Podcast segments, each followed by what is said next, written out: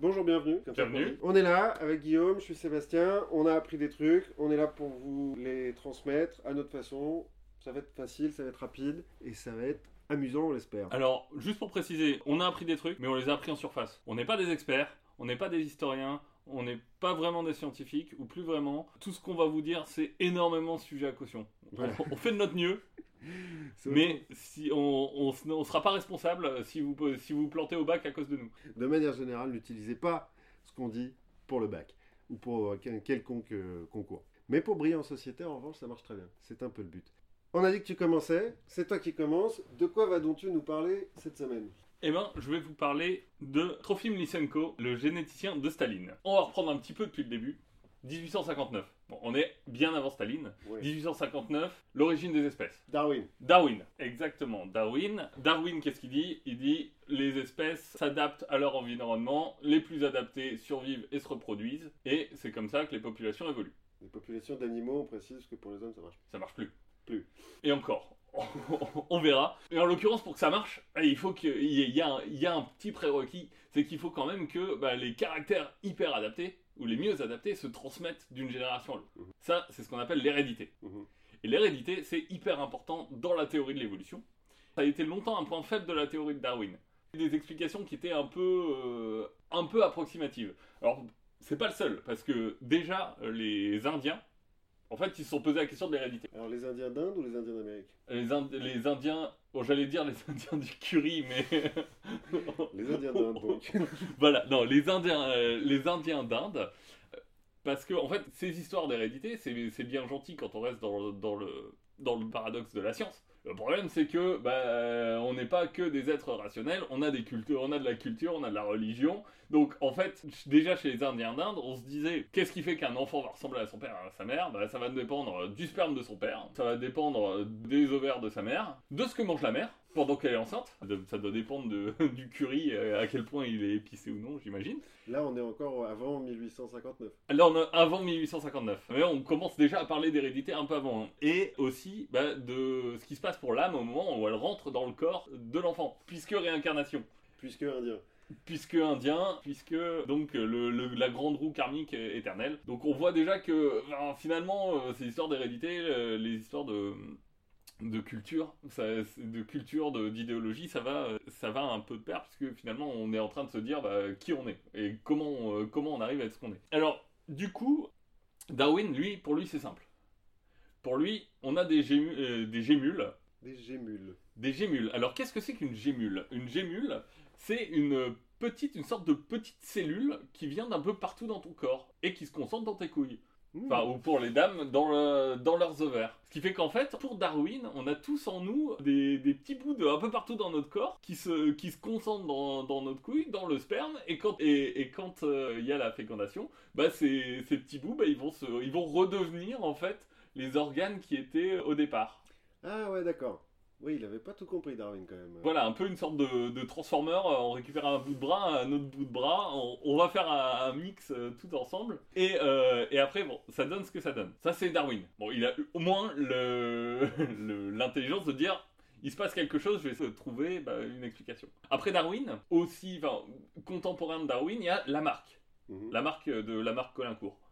La station de métro pour les Voilà, pour, euh, les, pour les, les noms parisiens, euh, la station de métro. Donc Lamarck, euh, botaniste, euh, Lamarck pendant la Révolution, qui devient un des grands artisans du, du jardin des plantes. Lamarck, lui, qu'est-ce qu'il dit? Il dit nos organes et donc un peu les hommes, ils sont façonnés par l'usage. C'est-à-dire que si on utilise beaucoup ses yeux, on va avoir des yeux énormes, globalement. Mmh, ouais.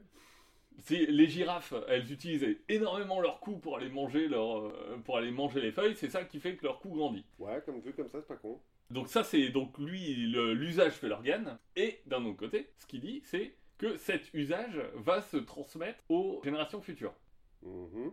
Donc finalement que ce qu'on transmet aux générations futures c'est aussi le fruit de notre expérience et le fruit de notre vie. Donc il prétend déjà que euh, le- l'entraînement, ce qu'on a appris dans la vie, peut être transmis à ses enfants. Exactement. Exactement. Et comment est-ce qu'on prouve que c'est pas vrai? Eh ben on mutile des animaux. Ouais, voilà. Et ça c'est Weissmann. Alors c'est Weissmann c'est 1892. Weissman qui serait pas allemand des fois? Euh, Au- August Weiss- Weissmann, je pense qu'il est allemand. Je, j'ai, pas, dans mes notes, j'ai, pas noté ça, mais Non, juste comme ça, ils ont Peut-être- une petite histoire. Peut-être qu'il est autrichien, peut-être qu'il est, C'est pareil. peut-être qu'il est suisse.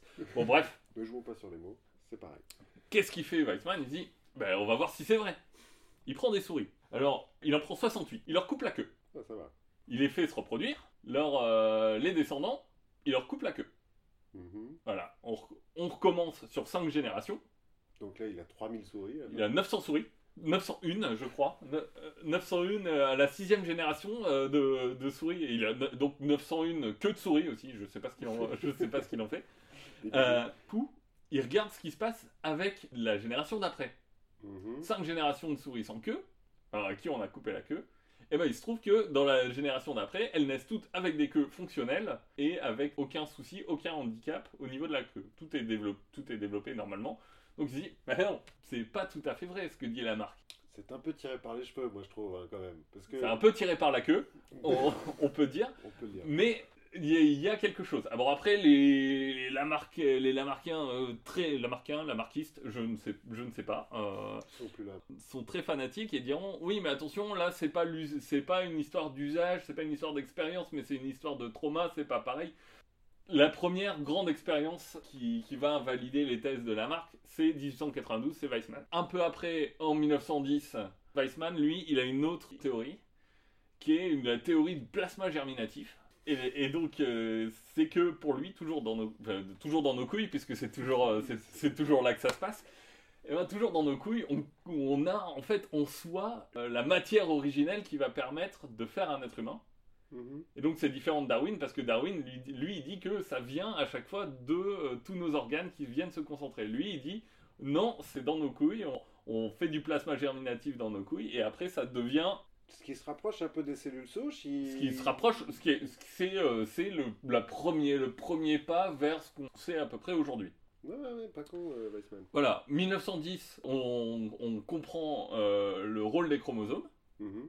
Donc là, on, on arrive, euh, on, on arrive vers la, la science moderne, on arrive vers la génétique, puisque ce- on comprend qu'il y a des chromosomes et on sait qu'il y a des gènes qui sont situés à des endroits précis sur les chromosomes. Est-ce qu'on connaît déjà l'ADN Non, on ne connaît pas encore l'ADN. L'ADN, c'est un peu plus tard, euh, et euh, en 1928, on arrive à faire les premières modifications génétiques.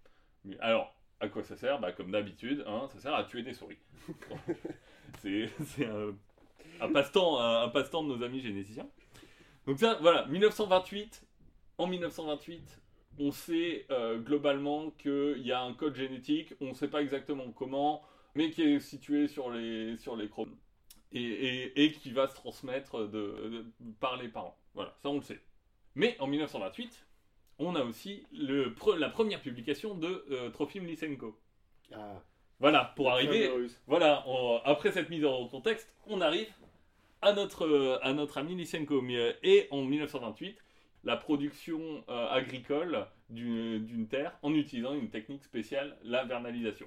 Qui du coup intéresse Staline, qui se dit Ouais, super, on va avoir bouffé, ça va devenir. Exactement. D'autant plus que, bon, Staline, entre-temps, qu'est-ce qu'il a, qu'est-ce qu'il a fait? Bah, Il a collectivisé, collectivisé les terres, ce qui retire un peu de motivation aux, aux fermes. Il a fait exécuter euh, tous, les, tous les riches propriétaires de, de terres et les paysans riches qui étaient plutôt, euh, qui faisaient plutôt de la gestion des terres et de la gestion agricole plutôt que du travail manuel agricole pour collectiviser les terres. Donc, autant dire qu'en termes de gestion agricole, la Russie, l'URSS, c'est pas formidable.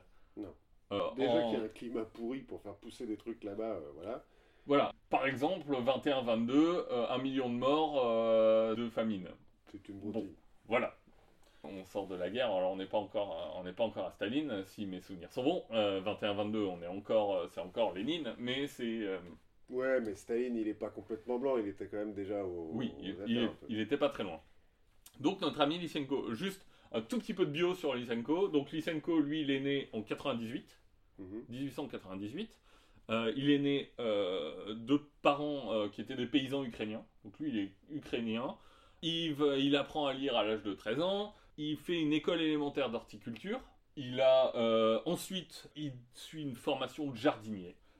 Jusque-là. Voilà. euh, de là, il va arriver en 1925 à devenir euh, assistant chercheur en agronomie. C'est quand même déjà une belle étape de passer de jardinier à assistant chercheur. Ah mais c'est euh, c'est, euh, la, la réussite soviétique. Ouais, c'est vrai. C'est que on, on part du on part du bas et, et à force alors je crois qu'il a fait des stages sur la betterave ou, ou si mes souvenirs sont bons et, et ça, ça lui a permis de rencontrer des gens. Il est devenu assistant chercheur et en 1925 il devient chercheur chercheur agronome euh, dans euh, je ne sais plus quel quel colcose et du coup il est il peut, se, il peut se livrer à, ses études et à la vernalisation. Alors la vernalisation, c'est euh, un phénomène qui, existe, qui a été étudié. En gros, qu'est-ce que, qu'est-ce que ça veut dire? C'est que quand on fait pousser des graines qui viennent du, des graines de euh, céréales de printemps, Mhm. eh ben, euh, ces graines, elles ont l'habitude d'avoir passé l'hiver.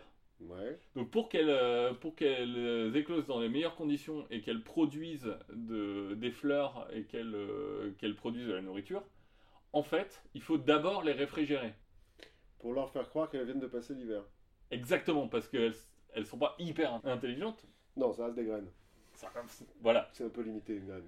Voilà. La, graine, euh, même en URSS, même avec la meilleure volonté euh, de, développement d'un être et d'une graine supérieure, la graine reste relativement bête. Donc, on fait croire aux graines qu'elles ont passé l'hiver en les refroidissant, et hop, au printemps, du coup, elles poussent beaucoup mieux. Alors on les refroidit encore plus que euh, l'hiver normal.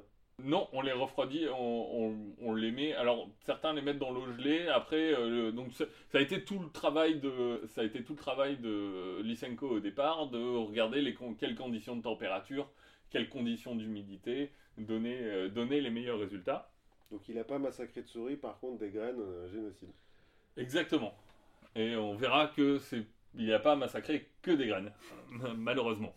Donc il est, il- ça, finalement, c'est quelque chose qui est relativement testable et prouvable. Donc là-dessus, Lysenko, aux yeux des soviétiques, il dit qu'il a découvert. Bon, en, réalité, il y a des travaux américains qui datent d'un siècle avant.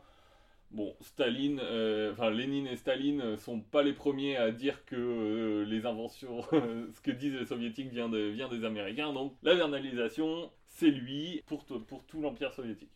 Enfin l'empire, l'Union soviétique. Ce qu'il dit en plus, c'est que non seulement en, en traitant ses graines, il peut faire un meilleur rendement, Mhm.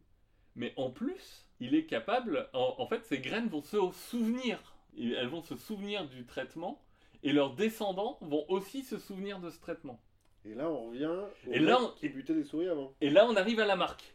Parce que Lysenko, il est lamarckiste. Il croit pas du tout, croit pas du tout en, en la théorie de l'hérédité telle qu'elle se développe à l'Ouest. Donc il croit pas à Darwin, mais il croit à la marque. Voilà.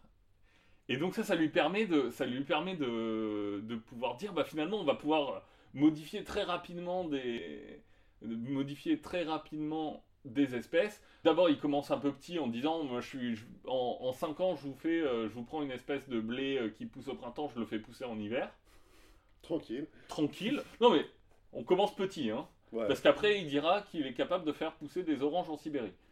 Tranquille.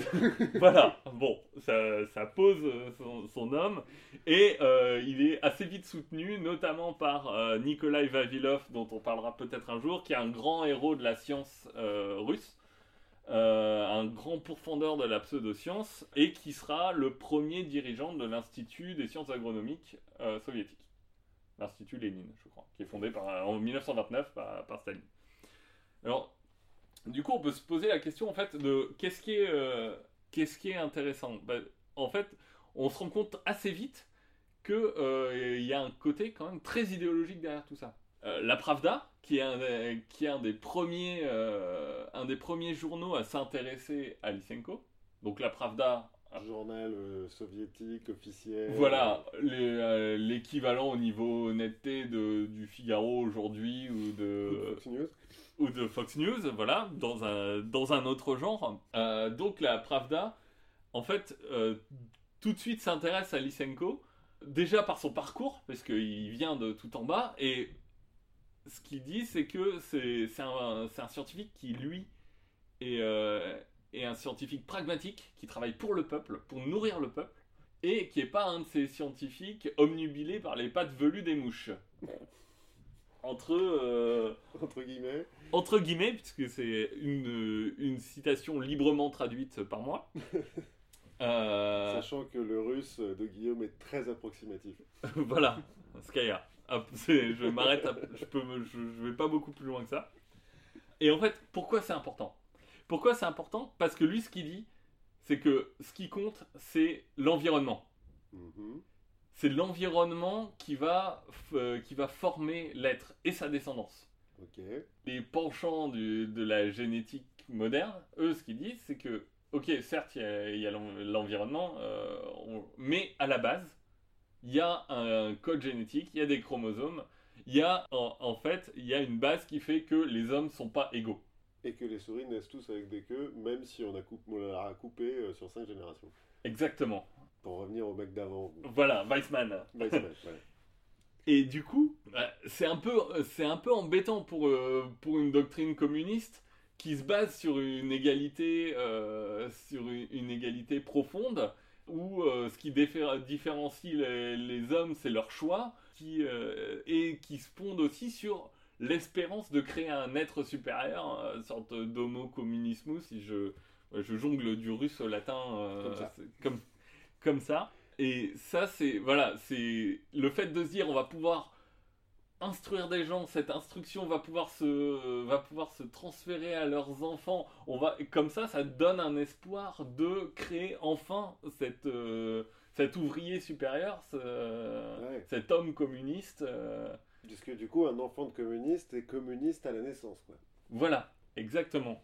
Et en plus, bon, il faut savoir que un des pionniers de, la théorie euh, génétique des, chromosomes, euh, c'est finalement, avant Weissmann, c'est un homme qui s'appelait Mendel. Et Mendel, c'est un prêtre euh, catholique. Catégorie de la population que Staline ne portait pas dans son cœur. Donc, finalement, il est très content que Lysenko arrive avec cette théorie.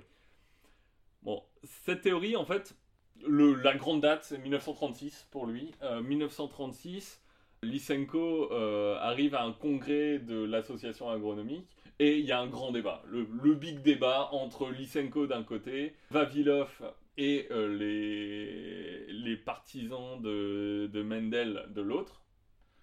Les débats, apparemment. Alors, moi, je vous avoue que j'ai pas lu toutes les minutes des débats. Comment ça? On vous a dit qu'on restait un petit peu en surface. hein, euh. Voilà, mon russe est pas assez bon pour, euh, pour plonger jusque-là. Ce que j'ai compris, c'est que, que notre ami Lysenko s'en est assez mal sorti d'un point de vue de l'argumentation, mais que la Pravda a trouvé qu'il s'en était très très bien sorti, et que à partir de là, finalement, sa version devient, devient un peu la version officielle. Les partisans de Mendel, eux, Bon, bah, ils sont arrêtés, envoyés au goulag. Vavilov, euh, il, va, il va mourir dans- au début des années 40. C'est bien, Staline, il fait dans la mesure. Non, t'as tort, bah du coup, goulag, tiens Voilà. Ton expérience, elle n'a pas marché. Hop, Goulag goul- goulag. En plus, t'écoutes un prêtre catho, goulag Donc, je crois que 3000, euh, 3000 scientifiques hein, final- euh, ont, ont été, ont été exécutés sous, sous Staline.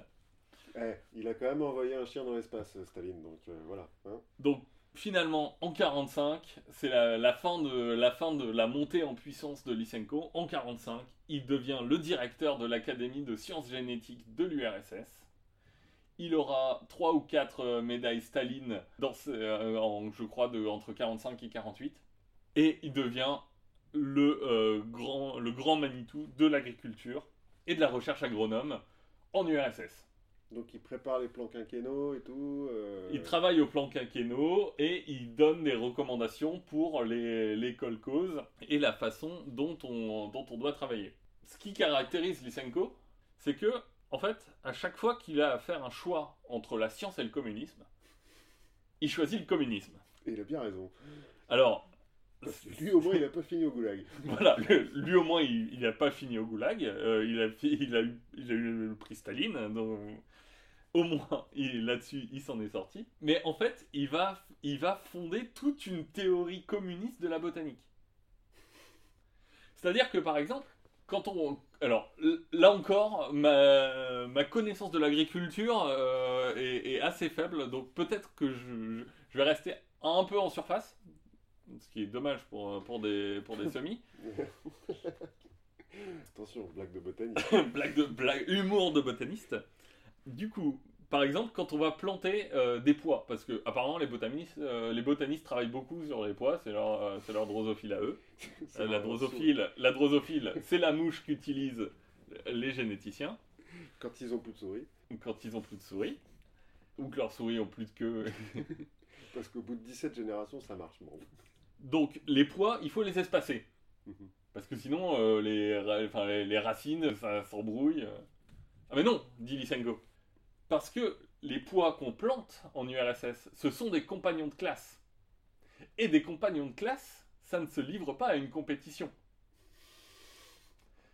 Donc on peut planter les pois beaucoup plus serrés. Parce que c'est des poids communistes.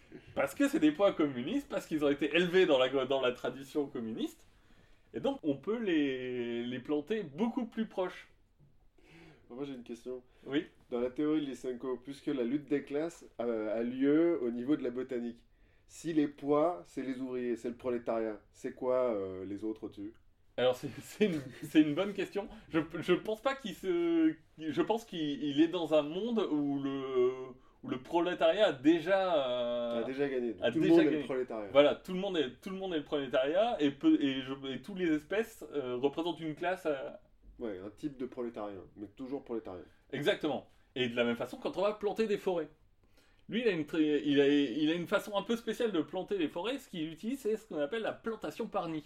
C'est-à-dire qu'il va mettre plein de graines dans le même trou. Alors là aussi, on va se dire, mais non il va pas y avoir, Là aussi, il va, il va pas y avoir de problème. Puisque pour le bien commun, certains plants qui vont commencer à pousser vont se sacrifier. Et donc, ils, ils vont assurer le- la croissance d'un plan principal en se sacrifiant pour lui, pour le bien commun, pour la survie de leur classe. C'est. Et alors, quels, quels ont été les résultats? Alors, les résultats, euh, pas terribles. Bizarrement. Bizarrement pas terribles. Alors, euh, les gens ont commencé à s'en douter un peu. Par exemple, il y a, il y a un, bio- un botaniste biologiste qui disait que parler biologie, euh, qui- parler biologie avec Lysenko, c'était comme expliquer le calcul différentiel à un enfant de 12 ans. Alors, attention, il y a des enfants de 12 ans très précoces. Alors, il y a des enfants de 12 ans très précoces, et pour ceux qui, ne, qui nous écoutent et qui ne connaissent pas le calcul euh, différentiel, C'est vrai. et ben en fait c'est compliqué. ouais, en fait, à 12 ans, on n'était pas capable de le faire. Et, et encore maintenant, euh, enfin, même si, Ouais. euh, même si on a fait un peu de calcul dans nos vies, euh, le calcul différentiel, c'est compliqué. Bon, Lysenko, Lysenko, lui, il répondait qu'il n'était pas comme tous ces, ces biologistes, mouchophile et misanthrope. Alors là aussi, la, la traduction est approximative de, de mon russe, mais en gros, c'est ce qu'il leur, euh, ce leur euh, reprochait. Bon, finalement, entre 32 et 36, euh, les terres cultivées selon ces méthodes font, sont multipliées par 163. Le- le- la surface de La- la Terre Exactement. Euh, la production diminue. Finalement, on se retrouvera euh, sous Staline avec plus ou moins 7 millions de morts à cause des famines. Alors, c'est pas que Lysenko, mais il y a quand même un peu, un peu contribué. c'est que les petits pois étaient pas assez communistes. Donc c'est con, ils ont pas poussé comme il fallait. Exactement. Il, il aurait peut-être fallu envoyer les petits pois au goulag. Pour, euh, et et hop, en plus au goulag il fait froid, vernalisation, on retombe sur nos pieds. Et les oranges en Sibérie. Exactement. Et pour euh, augmenter un petit peu son score, il se trouve que bah, Lysenko, fleuron de la science euh, communiste, a aussi éclaboussé de son savoir l'URSS, mais aussi la Chine, puisque Mao euh, a été conquis par, euh, par ses théories. Alors là, Mao, c'est 30 millions de morts euh, dus, euh, dus aux famines, avec des paysans qui, à, qui, à certains moments, mangeaient l'écorce des arbres et les fientes des oiseaux. J'ai entendu la terre, moi, les tartes à la terre. Lysenko, lui, à partir de 55, donc la mort de Staline, si je ne m'abuse, c'est 53. Euh, Donc à partir de 55, euh, son étoile est un peu en train de pâlir. Finalement, il sévira euh, jusqu'en 64 avec des pouvoirs qui diminuent. Et il mourra un petit peu plus tard, euh, un peu oublié de tous. Ce qui est peut-être pas si mal, finalement. Ce qui est, ce qui est peut-être pas si mal. En gros, voilà, Trofim Lysenko, comment l'idéologie et la science peuvent avoir des conséquences assez dramatiques. Je pense que c'était un problème de pédagogie. C'est-à-dire que le cap était bon, ils ont bien fait de le garder, mais ils n'ont pas assez bien expliqué au petit pois euh, ce qui devait se passer. Ou, ou alors, peut-être que c'est parce que les petits pois n'avaient pas de queue. voilà, c'est ça, ils leur ont trop coupé la queue, c'est pas possible. Moi, j'ai- j'aimerais imaginer le paysan russe qui, euh, dans les années 40, est là au fin fond de, de son champ, euh, machin, et il y a un espèce de, fonctionnaire communiste qui vient lui expliquer que ça fait 150 ans que sa famille, elle, elle met des petits pois tous les 20 cm, et que là, non, non, non, c'est des petits pois communistes, faut les mettre tous les 5 cm. Et s'il le fait pas, c'est un ennemi du peuple. Dans l'ennemi du peuple, goulag.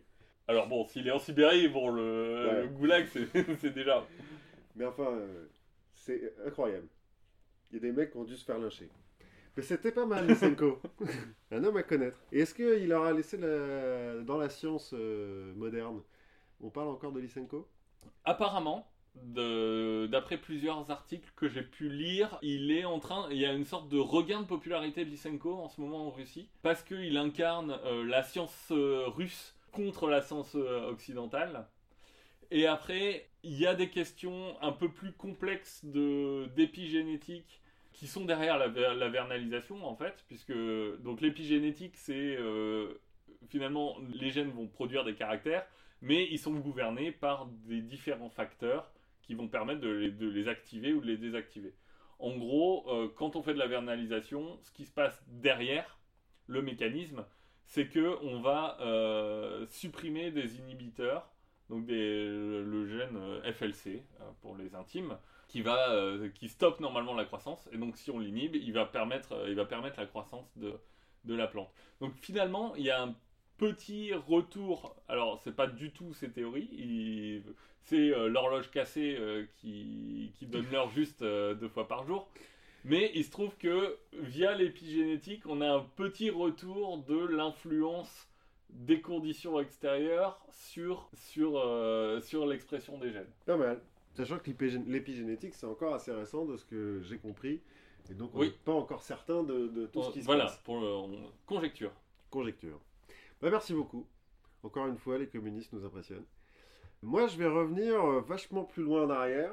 Notre histoire commence au XVIIIe siècle, début du XVIIIe siècle, parce que je vais vous parler du chevalier Déon.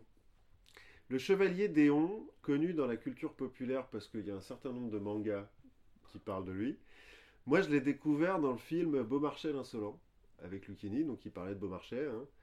Chevalier Déon, euh, créature un peu androgyne, on ne sait pas trop si c'est un homme ou si c'est une femme.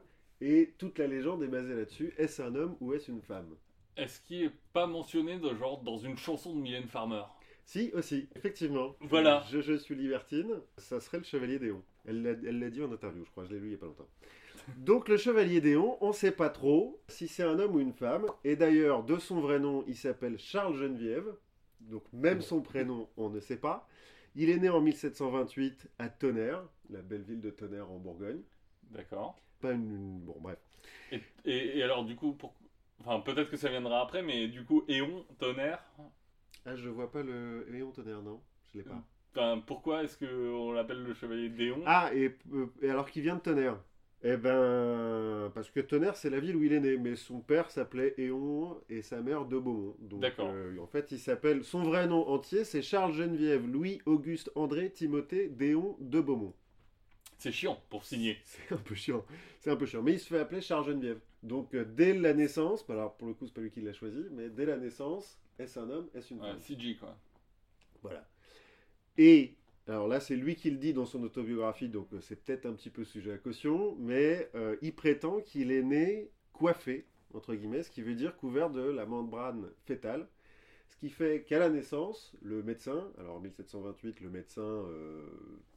Médecin. euh, médecin, avec les- des gros guillemets, des gros guillemets. ne peut pas déterminer son sexe. Alors ça, on va peut-être quand même dire que c'est la légende, parce que j'espère qu'ils l'ont lavé quand même à un moment donné, le pauvre gosse, et qu'ils se sont Mais attends, compte. le... tu dis coiffé, donc c'est la membrane qui est sur sa. En gros, le, le- c'est comme s'il était encore dans la poche euh, amniotique quand il est sorti. D'accord. Donc, a- Enfin, c'est pas que sur sa tête. Non, voilà, c'est dit coiffé, mais c'est pas que sur sa tête, c'est aussi euh, sur, sur tout son corps, quoi. En gros. Euh, donc dès la naissance, selon lui, selon sa biographie, son autobiographie, pardon, il y aurait un doute, est-ce un homme, est-ce une femme? C'est un fils euh, d'avocat au Parlement de Paris. Ou une fille. euh, ou une fille. On va l'appeler fils quand même parce qu'il s'appelle Chevalier. C'est un petit peu vendre la mèche sur la fin, mais on va dire il tout le long. Ou alors, ou alors, on le fait en écriture inclusive. Voilà. Alors, je me souviens plus du pronom euh, mixte. Yel Yel, ouais. Alors on va, on va, la- on va l'appeler Yel. Pendant tout le truc, on va l'appeler Yel.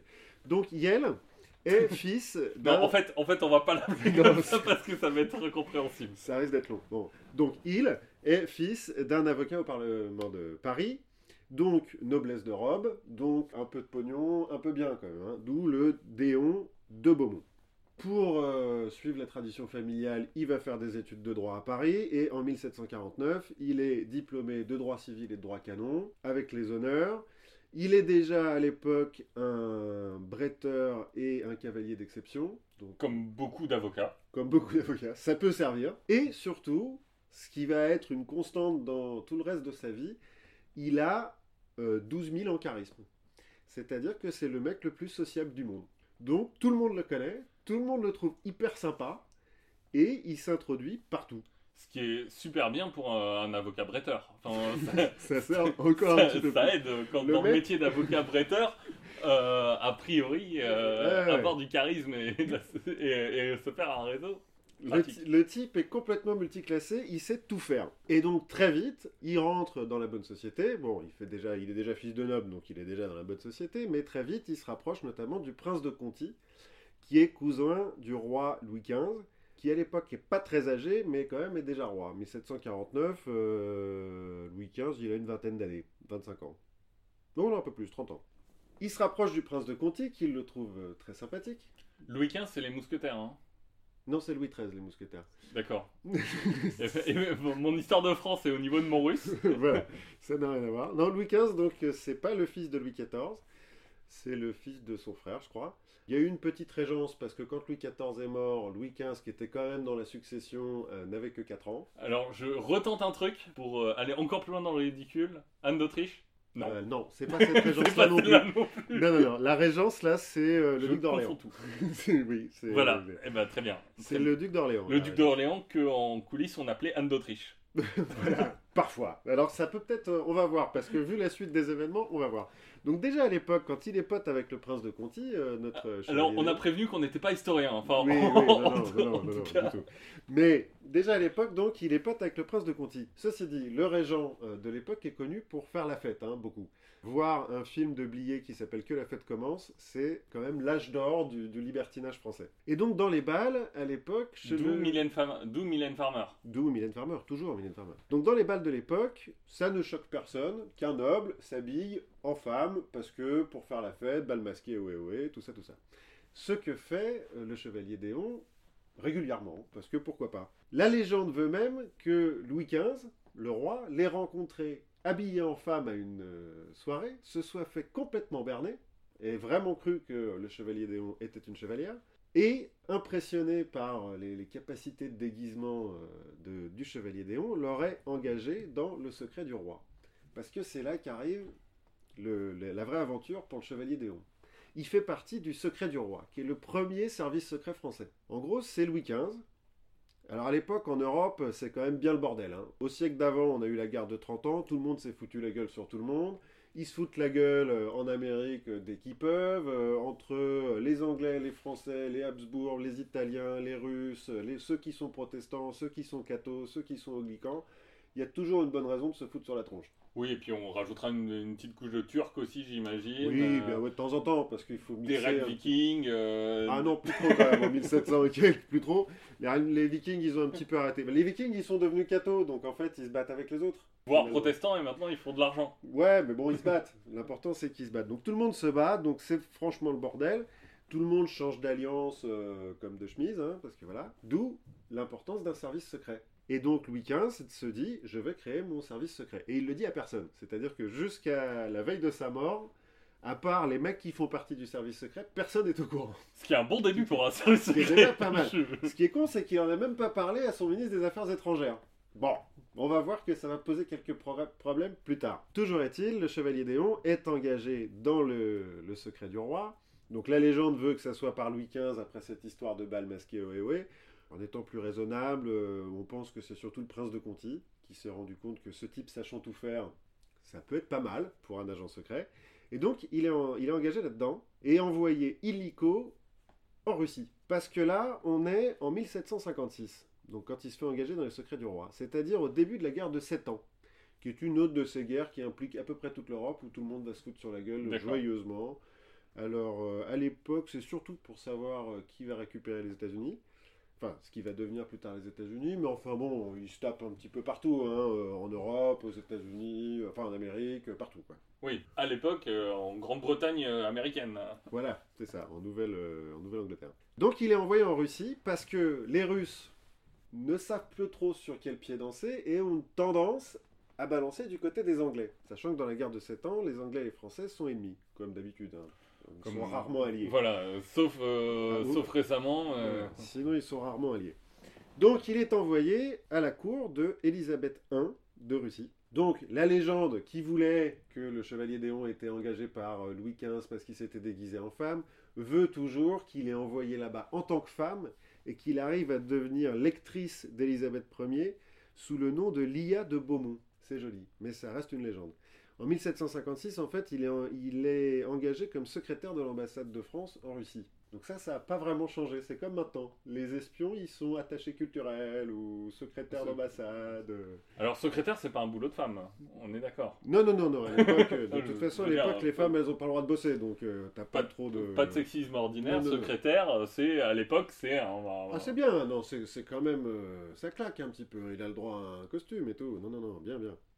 Donc, il est envoyé là-bas comme secrétaire de Russie. Et il fait ce qu'il sait le mieux faire, devenir pote avec tout le monde. Notamment dans la haute société. hein, parce que pas trop avec les pécores quand même. mais- Donc il devient pote avec tout le monde, notamment avec tous les nobles russes qui avaient tendance à pencher pour l'Angleterre, qu'il arrive à retourner, Et qui parle français et qui parlent français en plus. Ça arrange. Mais Enfin, à l'époque, tout le monde parle français, c'est bien. C'est la langue euh, diplomate, euh, donc euh, bon. Ceci dit, vu les exploits du mec, on peut supposer qu'il parle le russe. À l'époque, il est déjà, donc en, en dehors de son diplôme d'avocat, il est aussi euh, censeur royal pour les belles lettres et en histoire et en belles lettres. Il a déjà publié un certain nombre de trucs, notamment un traité de botanique intitulé, intitulé intitulé Un mémoire sur l'utilité de la culture des mûriers et de l'éducation des vers à soie en France. Alors, est-ce qu'il a réussi à éduquer des vers à soie pour qu'ils soient de bons vers à soie royalistes? Je ne sais pas, je t'avoue que je n'ai pas lu euh, le fameux traité. D'accord. Et il parle pas de l'espacement des mûriers. Non plus. Ok. Enfin, peut-être, en fait, j'en sais rien, je l'ai pas lu. ok. C'était juste pour dire que le mec s'intéresse à beaucoup de trucs quand même et qu'il est un peu une tronche. En plus d'être un cavalier, un bretteur, tout ça quoi. Comme Nostradamus et ses confitures. Voilà, c'est Enfin, on en reparlera peut-être une prochaine Un jour. une prochaine- un jour, Nostradamus. En Russie, il retourne tout le monde, il fait beaucoup de balles. Alors il faut, il faut savoir, donc c'est la haute société, hein, donc les mecs ils se font un peu chier, donc ils font des soirées souvent. Ils font des balles. Il faut savoir que la coutume à l'époque en Russie, dans les balles, c'est de se déguiser dans le sexe opposé. Donc les femmes se déguisent en hommes et les hommes en femmes.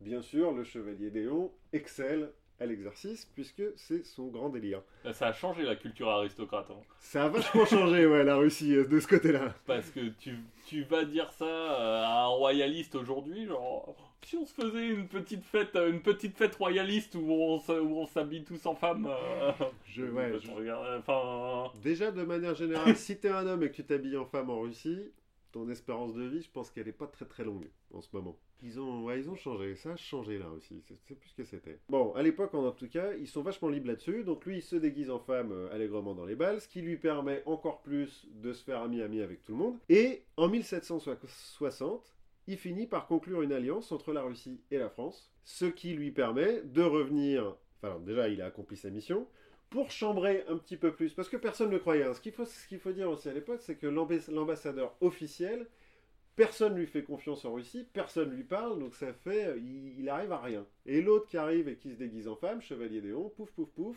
en euh, quelques années, il retourne tout le monde et alliance entre la Russie et la France. Donc il a rempli sa mission haut la main. Pour chambrer un petit peu plus, il part à cheval en même temps que le, le courrier de la tsarine qui va annoncer la bonne nouvelle au roi de France. Et il arrive deux jours plus tôt. J'ai dit que c'était un bon cavalier. et bretteur. Et bretteur. Enfin, je- L'histoire ne dit pas s'il a bretté euh, le, le courrier au passage pour arriver en premier. Ou, qui, ou s'il chevauchait un verre à soie. Voilà, l'histoire ne le dit pas. Toujours est-il qu'il est arrivé en premier. deux jours avant. C'est quoi les prénoms des vers à soie que tu chevauches? Je ne sais pas. Je ne sais pas. L'histoire de... Jolly Jumper, le Jumper, c'était pas mal. L'histoire ne le dit pas. Toujours est-il, quand il arrive en France, avec son traité d'alliance à la main, deux jours avant le, le courrier de la tsarine, le roi est un peu impressionné et, en récompense, lui dit bah, le fait capitaine des dragons. Dragon à l'époque, c'est cavalerie avec des fusils. Hein. C'est pas. c'est pas euh, Calici, euh, les dragons, tout ça. hein. C'est de la cavalerie. euh, La cavalerie lourde, non? Ouais, voilà, avec des fusils. Donc, Et des... Non, pas de vers à soie, toujours pas. a priori, non. Ils ont peut-être des foulards en soie, parce que c'est quand même des mecs un peu classe. Dragon, c'est classe. Hein. Quand t'es dragon, c'est un peu classe. C'est pas la piétaille. Hein. C'est pas non plus ce qu'on envoie. Ouais, j'imagine que t'as le, le, Oui, le oui, bonnet. oui, ouais, t'as de la euh, plume, euh, t'as du, t'as du bouton, de la broderie et tout. Non, non, c'est bien. Enfin, c'est quand même une récompense. Parce que tu peux te dire, le mec, ça fait 4 ans qu'il se fait chier en Russie à conclure une alliance. Quand il rentre, on l'envoie à la guerre. De ce que tu dis, euh, il avait pas l'air de trop se faire chier non plus. hein. Certes. Mais il est en Russie. Toujours est-il, il rentre, il devient capitaine des dragons, et comme la guerre de 7 ans n'est pas encore finie, on l'envoie à la guerre. Là encore, on pourrait dire qu'il il n'y a pas gagné au change. Sauf que le mec est très bon cavalier et très bon bretteur. Donc en fait, il se comporte très bien à la guerre. Et en plus, il se trouve qu'il est courageux, ce con. Et qu'il arrive à faire des prisonniers par centaines. Enfin bref, il se couvre de gloire à la guerre. C'est formidable. Une fois la guerre finie, la France a perdu, quand même, contre l'Angleterre. Donc, il faut négocier une paix, et donc Louis XV envoie le chevalier Déon en Angleterre pour aider à la négociation, toujours en tant qu'agent secret, donc officiellement en tant que secrétaire de l'ambassade. Parce que, euh, voilà, on n'a toujours pas changé les bonnes choses. En homme. En homme, là il, est, là il est en homme, là, à part pendant les balles, il est en homme. Voilà, Euh, on euh, l'appelle chevalier, on l'appelle Charles, on l'appelle pas Geneviève, on l'appelle Charles. Voilà. Il est... T'imagines genre le général, genre, ah, je me suis fait... mon armée s'est fait battre par celle de Geneviève. Alors aujourd'hui, t'as fait plus tiquer personne. À l'époque, À l'époque, il y en a un ou deux qui auraient perdu un petit peu de tête. Mais non, non, là il est en homme. Il est envoyé en tant qu'agent secret en Angleterre, toujours comme secrétaire d'ambassade, pour négocier cette fameuse paix que la France a perdue. Comment est-ce qu'il fait? Bah comme d'hab, il fait la fête et il fait picoler tout le monde autour de lui. Il fait même tellement picoler un officiel euh, anglais qu'il arrive à lui piquer un document sur lequel sont résumées euh, les, les plus grosses concessions que l'Angleterre est prête à faire dans la négociation. Donc il arrive à lui piquer ça, il fait une copie, il la remet dans la poche du mec, donc les Anglais sont pas au courant. hop, microfilm. Microfilm. Bon, le type, a priori, devait en avoir une... bien chargé la gueule, hein, quand même, pour qu'il arrive à se faire piquer les papiers, qu'on ait le temps de les recopier et de lui refoutre. Ouais, euh, t'appelles ton moine copiste euh, qui, qui retourne à l'abbaye, qui est, qu'il aille choper un dindon pour lui piquer une plume. euh, Voilà, c'est un peu long. Un poulpe pour récupérer l'encre. euh, Je, je sais pas comment il faisait à l'époque, mais L'histoire ne le dit pas. Tout ce qu'on sait, c'est qu'Eon, de toute façon, est beaucoup trop fort pour que le mec parte de cette soirée avant d'être complètement ramassé et de vomir partout. Gros avantage pour la France dans les négociations, puisqu'ils savent le prix le plus bas euh, que les Anglais sont prêts à accepter. Et puis surtout, c'est, c'est, on peut noter que c'est assez malin hein, quand tu vas à une, euh, réception donnée par, donnée par un ennemi, de te dire Hmm, c'est bon, j'ai, euh, j'ai ma cravate qui est, qui est bien, j'ai mon costume qui est bien, mes chaussures, elles brillent, la liste des concessions qu'on est prêt à faire dans la poche, nickel. c'est c'est quand même te dire à quel point le mec est flamboyant. C'est que tout le monde sait qu'il est français, tout le monde sait qu'il est secrétaire à l'ambassade, et pourtant on se méfie pas de lui puisqu'on se ramène avec, euh, avec le papier. Donc il remplit euh, bien sa mission, parce que du coup la, la paix qui est signée, elle est euh, vachement avantageuse pour la France, malgré qu'ils aient perdu. Et donc en récompense, il est nommé à l'ordre royal et militaire de Saint-Louis. Ça lui fait une breloque, ça change pas grand-chose, mais euh, du coup il a quand même un peu... euh, Louis XV l'aime bien. Il est un petit peu bien, quoi, euh, le chevalier Déon. Il pèse. Il pèse, voilà, c'est ça. Je cherchais un peu mes mots. Il pèse. Il a un petit peu de la. Comment dire Il a une bonne réputation. On le renvoie en Angleterre, parce qu'il a l'air de bien s'y plaire, avec une nouvelle mission préparer des plans d'invasion de l'Angleterre, notamment en plan de débarquement. Comme tout le monde le sait, les plans, les plans d'invasion de l'Angleterre, c'est toujours un franc succès. Voilà, ça marche toujours hyper bien. Bon, et il faut quand même les préparer. Donc le mec, il va. Et. C'était ça ou la Russie en hiver. Ouais. L'invasion de la Russie. Bon. Ouais. C'est vrai que les deux, ça marche pas. Il y a l'Afghanistan aussi. où Ça marche pas non plus très bien. Il faudra qu'ils arrêtent, les mecs, de vouloir toujours envahir les mêmes endroits. Mais bref, et on lui, on lui a filé une mission, il remplit sa mission. Toujours en faisant la fête, toujours en étant euh, la coqueluche de la haute société euh, londonienne. Il fait quand même le tour des côtes pour noter où est-ce qu'il y a des, ports, où est-ce qu'il y a des plages, etc. Et il te fait un, un plan d'invasion de l'Angleterre aux petits oignons. Et donc tout ça en étant la coqueluche de la bonne société anglaise, et même jusqu'au roi George III et sa femme, la reine Charlotte. Garde ça dans un coin de ta tête parce que euh, on va en reparler de la reine Charlotte un peu plus tard. Toujours est-il, pendant qu'il est en train de faire ses plans, euh, le chevalier Déon, l'ambassadeur en chef, le vrai ambassadeur euh, de France, le duc de Nivernois, tombe malade et est obligé de rentrer en France. Il n'y a plus d'ambassadeur, le roi dit au chevalier Déon, bah tu vas être ambassadeur par intérim. L'autre très content Voilà. de Ah, pouvoir. les- J'ai la, clé de, l'armoire à Ferrero. Voilà, voilà. C'est exactement ça. Il a la clé de l'armoire à Ferrero, donc il fait Bah, hé les gars, maintenant je vais pouvoir faire des fêtes chez moi. Enfin, chez l'ambassadeur, mais chez moi, puisque je suis l'ambassadeur par intérim. Et donc il fait une fête par jour. Et il explose le budget de l'ambassade en deux mois. À chaque fois qu'il fait un truc, il fait payer à l'ambassade. Donc tout ça, ça revient jusqu'en France. Et puis au bout d'un moment, euh, le roi de France, il est là. Oh, hé, garçon, c'est sympa là, mais non. T'es en train de nous ruiner là avec tes histoires. Donc il tombe un petit peu en disgrâce. Et le roi envoie un autre ambassadeur euh, pour être le vrai ambassadeur. Lequel se nomme le comte de Guerchy. Il se trouve que le chevalier Déon et le comte de Guerchy ont, euh, ont servi sous les drapeaux pendant la guerre de Cent Ans ensemble et qu'ils se détestent cordialement. Ils se détestaient déjà à l'époque, mais ils se détestent encore plus maintenant. Ah, je vois, bien, je vois bien dans le film les mecs qui s'engueulent en train de. Ouais, un En, peu. en- en train de buter des hordes d'ennemis euh, tout en s'engueulant euh, sur, le, ch- sur le champ de bataille. C'est un peu ça, c'est un peu ça. Ce qu'on lit un peu entre les lignes, c'est que le comte de Guerchy, ça doit être l'exact opposé du chevalier Déon. C'est-à-dire que le chevalier Déon est flamboyant, tout le monde l'aime, euh, machin, machin. Moi, j'imagine le comte de Bercy comme un espèce de d'ours qui parle par onomatopée. Les deux mecs se détestent cordialement. Mais Guerchy est le supérieur Déon. Ce qui le vit pas très bien. Et donc, du coup, il commence à péter un petit peu un câble. Il commence à péter un câble, notamment parce qu'il veut pas filer les plans qu'il a rédigés pour euh, l'invasion de l'Angleterre. Il veut pas les donner au nouvel, euh, au nouvel ambassadeur. Parce qu'il dit que, un, c'est son travail, et qu'il mérite rémunération pour ça, plus que la rémunération qu'il a déjà eue en tant qu'ambassadeur par intérim et, et secrétaire d'ambassade. Et que non, de toute façon, je t'aime pas, donc je vais pas te les filer, mes plans. Et on dévoile pas les coins à champignons. En plus. voilà, bordel. Ce qui remonte aux oreilles du roi de France, euh, Louis XV, qui renvoie le, le chevalier Déon, donc il le vire de l'ambassade d'Angleterre, et qui demande aux Anglais de l'arrêter. Les Anglais se disent qu'il ne faut pas intervenir comme ça dans les, dans les conflits de ses voisins, et donc refusent. Parce que de toute façon, chez eux, ils font ce qu'ils veulent, que Éon, tout le monde l'aime bien, donc on va pas le mettre en tôle. Ça serait con, quand même. Ou alors ils pourraient faire des super fêtes en tôle. Ouais, mais bon, finalement... euh, Ouais, ils s'en sont déjà à se travestir. Pe- Peut-être qu'ils pourraient aller un cran plus loin.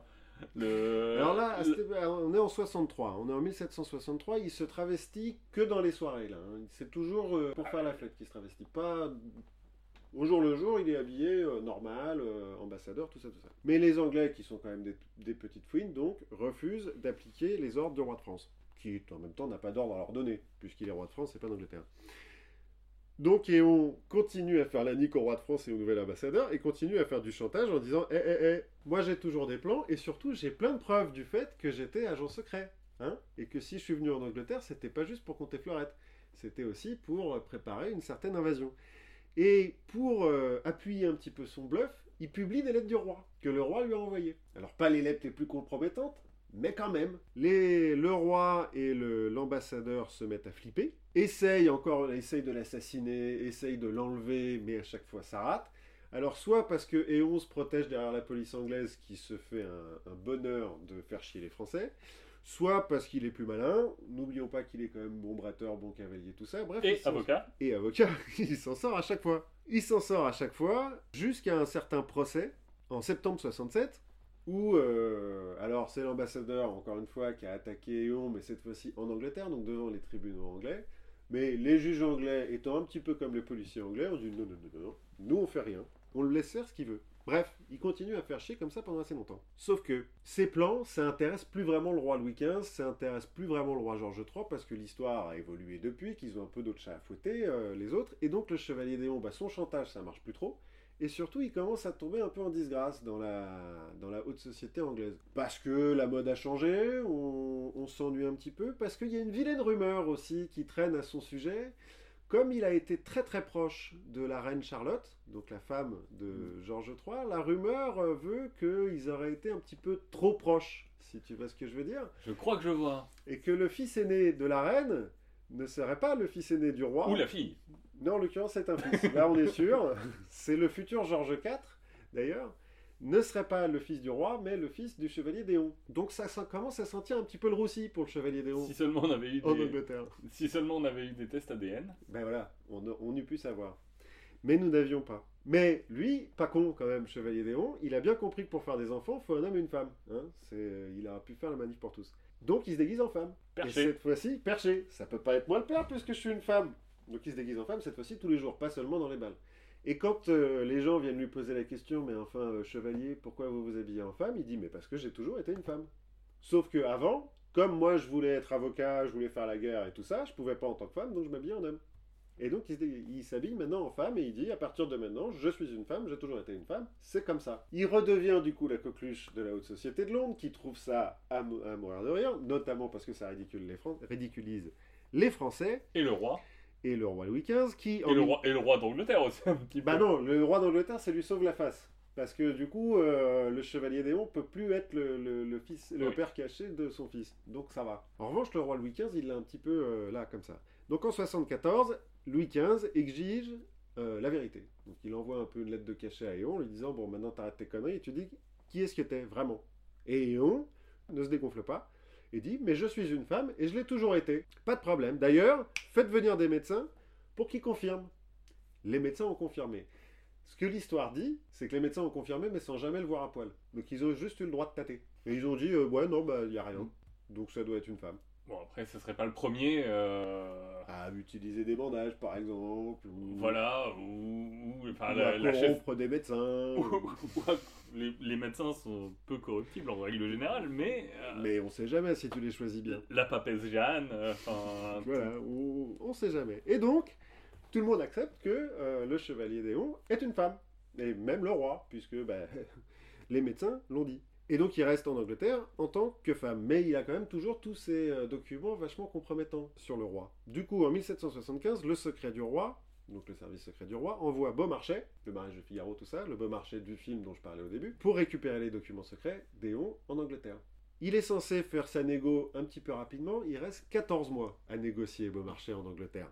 La légende veut que la mademoiselle Déon, maintenant, puisque c'est une mademoiselle, voyant arriver Beaumarchais, se dise Ouh, mais il est pas mal celui-là Et puis surtout, je me doute bien qu'il doit être là pas que pour euh, parler à la bonne société anglaise. Et donc il se met à la draguer. À le draguer, pardon. Les rumeurs veulent même qu'ils vont jusqu'à se marier. Ok. Alors, a priori, ils n'ont pas consommé, parce que Beaumarchais étant très consommateur de femmes, il a dû se rendre compte de quelque chose à un moment donné. Alors, il est possible, peut-être qu'on en parlera une autre fois, mais euh, il y a une affaire très célèbre d'espionnage euh, où un ingénieur, euh, peut-être nucléaire français, est tombé amoureux euh, d'un Chinois qui s'est fait passer pour une Chinoise et avec qui il a couché pendant des années sans se rendre compte que c'était une femme. Ah ouais, quand même. Finalement, Donc on sait jamais. Bon bref, toujours est-il que tout ça c'est un peu de la rumeur, on ne sait pas vraiment ce qui s'est passé. Mais au bout de 14 mois, euh, Beaumarchais et on finissent par signer un, un- un accord qui fait 20 pages quand même, dans lequel le chevalier Déon accepte de redonner tous ses, euh, tous ses papiers au roi, mais en échange, alors en échange il chope une rente, ce qui est pas mal, mais il a aussi l'obligation de rester habillé en femme et de se faire appeler mademoiselle. Alors sur le coup, ça va, il se dit ok bon, c'est pas très et grave. du coup, qu'est-ce qui empêche le, le roi juste de dire Ah ah, maintenant tu m'as rendu, euh, tu m'as rendu les lettres, euh, bah t'es bien niqué, Bah, parce qu'il a un petit peu de sens de l'honneur, le roi. Il a quand même, il a quand même bien servi la France, et on, euh, C'est vrai. à un moment donné. Donc, Et puis ils étaient un peu proches. Ils étaient un peu proches. euh, voilà, on ne sait pas trop pourquoi, mais il- bon, 14 mois hein, quand même de négociation, donc on peut imaginer que euh, ça a été compliqué. Bref, en 1777, il quitte Londres pour enfin rentrer à Paris, donc normalement habillé en femme, puisqu'ils ont signé le truc et tout. Ce qu'il faut savoir, c'est qu'en 1777, Louis XV, il est cané, et que c'est un nouveau roi, Louis XVI, qui est là, qui a récupéré le secret du roi, parce que bah, ça marchait bien, donc on va le récupérer, il n'y a pas de raison. Mais Louis XVI, il l'a jamais rencontré en vrai. Donc, puisque tout le monde dit que c'est une femme, il n'y a pas de raison d'en douter. Donc, Louis XVI est persuadé que, Mademoiselle Déon est bien une mademoiselle. Sauf que le chevalier Déon, il rentre en se disant Eh, oh, moi je suis capitaine des dragons. Donc, il rentre habillé en capitaine des dragons. Donc, Louis XVI s'attend à recevoir une femme et reçoit un capitaine des dragons. Qui dit non, non, non, non, non, c'est pas possible, vous avez signé euh, un contrat et tout, et puis vous êtes une femme, il est hors de question que. euh, Une femme on- soit capitaine des dragons. Voilà, hein, parce que sinon ça va encore jaser et on va dire qu'il n'y a que des, des femmelettes dans l'armée française, donc euh, non, non, non, non, non. Donc on lui interdit de porter l'uniforme, ce qui le vexe, un tantinet, le chevalier Déon. Il se trouve qu'il est pote avec Marie-Antoinette. On sait pas trop comment, mais encore une fois. Il est euh, pote avec tout le monde, il aime pote faire la fête. monde, euh, il moi, est pote avec Marie-Antoinette. la- quand tu vois les documentaires sur Marie-Antoinette, genre euh, celui de Coppola, euh, elle avait l'air, euh, elle avait l'air d'aimer Ouais. la fête. C'est pas la dernière à lever le coude, on est d'accord. Du coup, Marie-Antoinette lui paye une superbe robe à panier euh, par sa costumière euh, personnelle. Et le chevalier Déon, et, enfin Mademoiselle Déon, est présentée le 23 novembre 1777 à la cour de Versailles. Habillée en femme, avec tous les volants, les trucs, les corbeilles. Alors les corbeilles, c'est ce qui fait euh, les, les énormes euh, Ouais. robes. euh, bref, c'est un peu moche. Mais- un, physique à la Kardashian. quoi. Ouais, un peu. un peu. Mais comme il a été un petit peu vexé qu'on lui interdise de se mettre en uniforme, le, le chevalier Léon, il arrive en femme, mais il se comporte comme un soudard. Il crache partout, il arrête pas d'injurier tout le monde, euh, il met des mains aux fesses aux femmes, il se comporte comme le dernier des connards. Et du coup, il ridiculise le roi et il devient la coqueluche de la bonne société française qui fait là, oh dis donc, il est vachement drôle lui.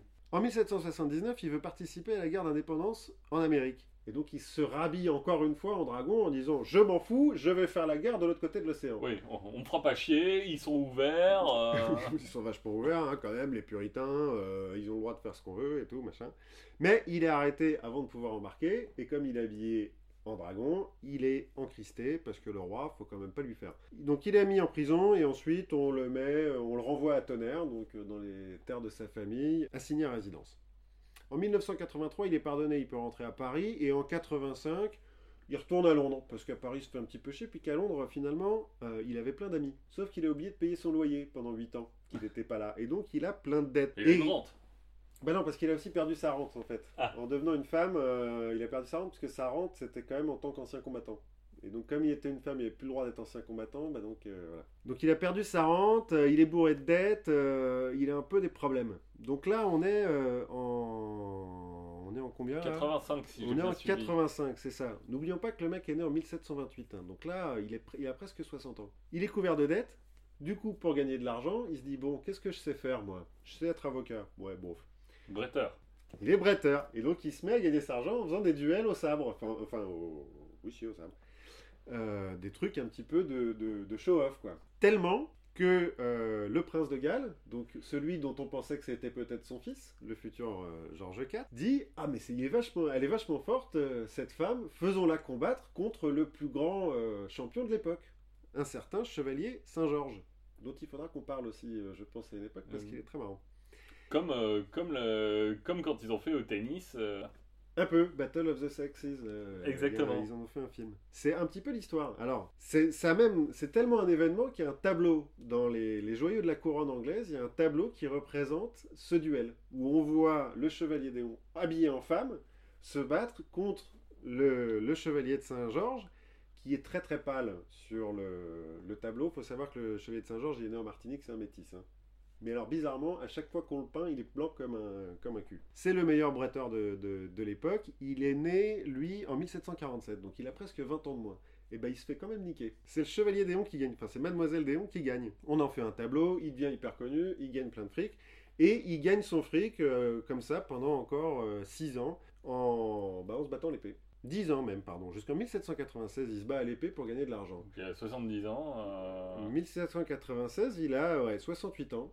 Et là, il a une blessure qui l'empêche de continuer. Il y a un bout d'épée qui se casse dans son, dans son aisselle. euh, il peut plus se battre.